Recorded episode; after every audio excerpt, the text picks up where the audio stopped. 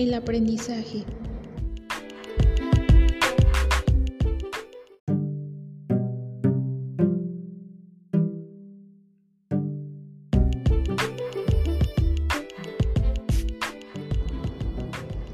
Hola, es un gusto estar con ustedes. Yo soy Sinaí Paez Vargas y estoy estudiante de la licenciatura en educación primaria.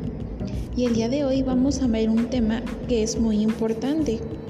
Hoy hablaremos acerca del desarrollo de los niños en su lenguaje oral y escrito, ya que es muy importante saber cómo se desarrolla y también vamos a mencionar algunas actividades para que tu padre de familia o docente pueda desarrollar en sus alumnos esta habilidad. Así que quédate y comencemos.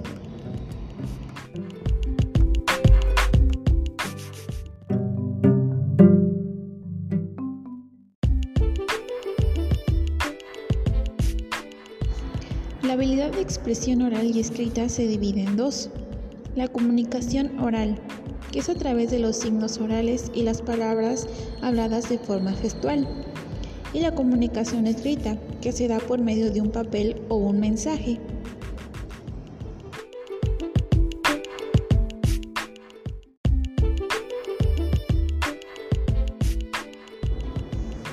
El desarrollo del lenguaje oral y el escrito es una etapa de la educación infantil.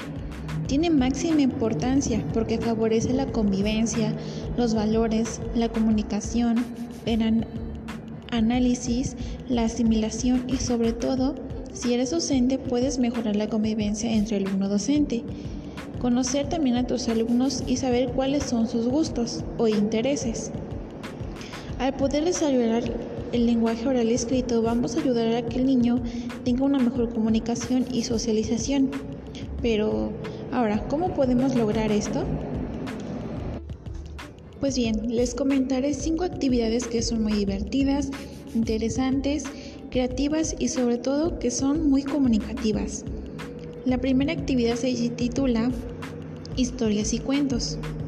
Tú como papá o como docente puedes comentarles o leerles una historia a cuentos, tomando en cuenta que estos deben ser atractivos para el lector, en este caso el niño. Estas deben de cumplir ciertas características, como la frase que deben de ser cortas e incluso con pictogramas. Pero vamos a procurar que las imágenes siempre sean representadas de una manera real, para así lograr en que los niños tengan un mayor acercamiento a la realidad.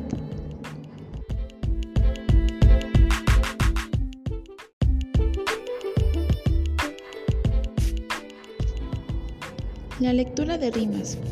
Esta es una actividad que crea en que los niños tengan una conciencia fonológica y darles así un acercamiento hacia la lectoescritura.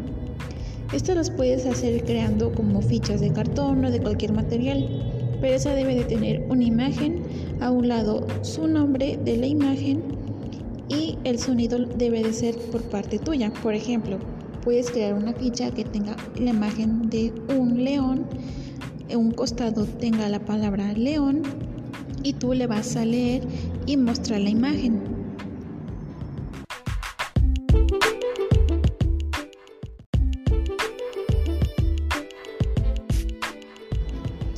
El teatro de títeres. Esta es una actividad para favorecer la expresión oral y su creatividad, ya que en esa actividad pueden crear materiales para hacer los títeres o algún material para el que se va a apoyar para hacer la actividad del teatro de títeres. Otro juego u otra actividad se llama el juego para el análisis de una palabra. Este puedes utilizar un cofre o una caja que puede ser muy atractiva para el que lo está viendo y dentro de esa caja puedes colocar una imagen o una palabra. Esta la puede describir el alumno o el niño para así los niños puedan expresarse, describir lo y al mismo tiempo puedan analizar.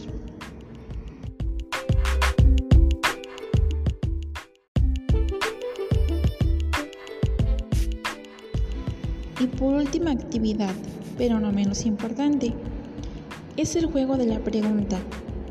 Esta debes de seleccionar una imagen que sea real y le puedes preguntar al alumno o al niño acerca de lo que ve en la imagen. Por ejemplo, ¿qué es lo que ves? ¿Qué tiene la imagen? ¿Qué crees que sea? ¿Qué crees que puede dar a conocer? ¿En dónde puede estar? ¿O cómo es? Esta actividad es para mejorar su expresión oral, conocerlo, convivir con los niños y saber cuáles son sus gustos.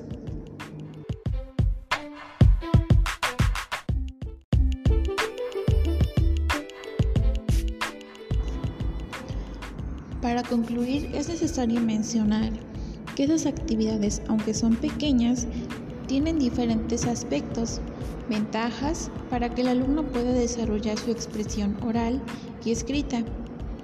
En el alumno podemos desarrollar diferentes habilidades, pero con esas actividades es más fácil que el alumno tenga un acercamiento a la comunicación, ya que en un alumno o en un niño es muy importante saber cuáles son sus gustos, sus necesidades, sus capacidades, para así adaptarnos a él y dejar que él desarrolle sus pensamientos de una manera expresiva.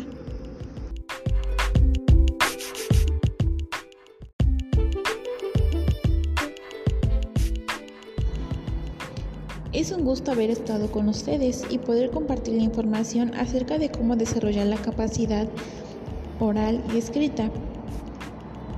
Estas actividades también las puedes adecuar a tus niños y sobre todo porque nunca dejamos de aprender. Esto fue el aprendizaje. Nos vemos a la próxima. Gracias por escucharnos.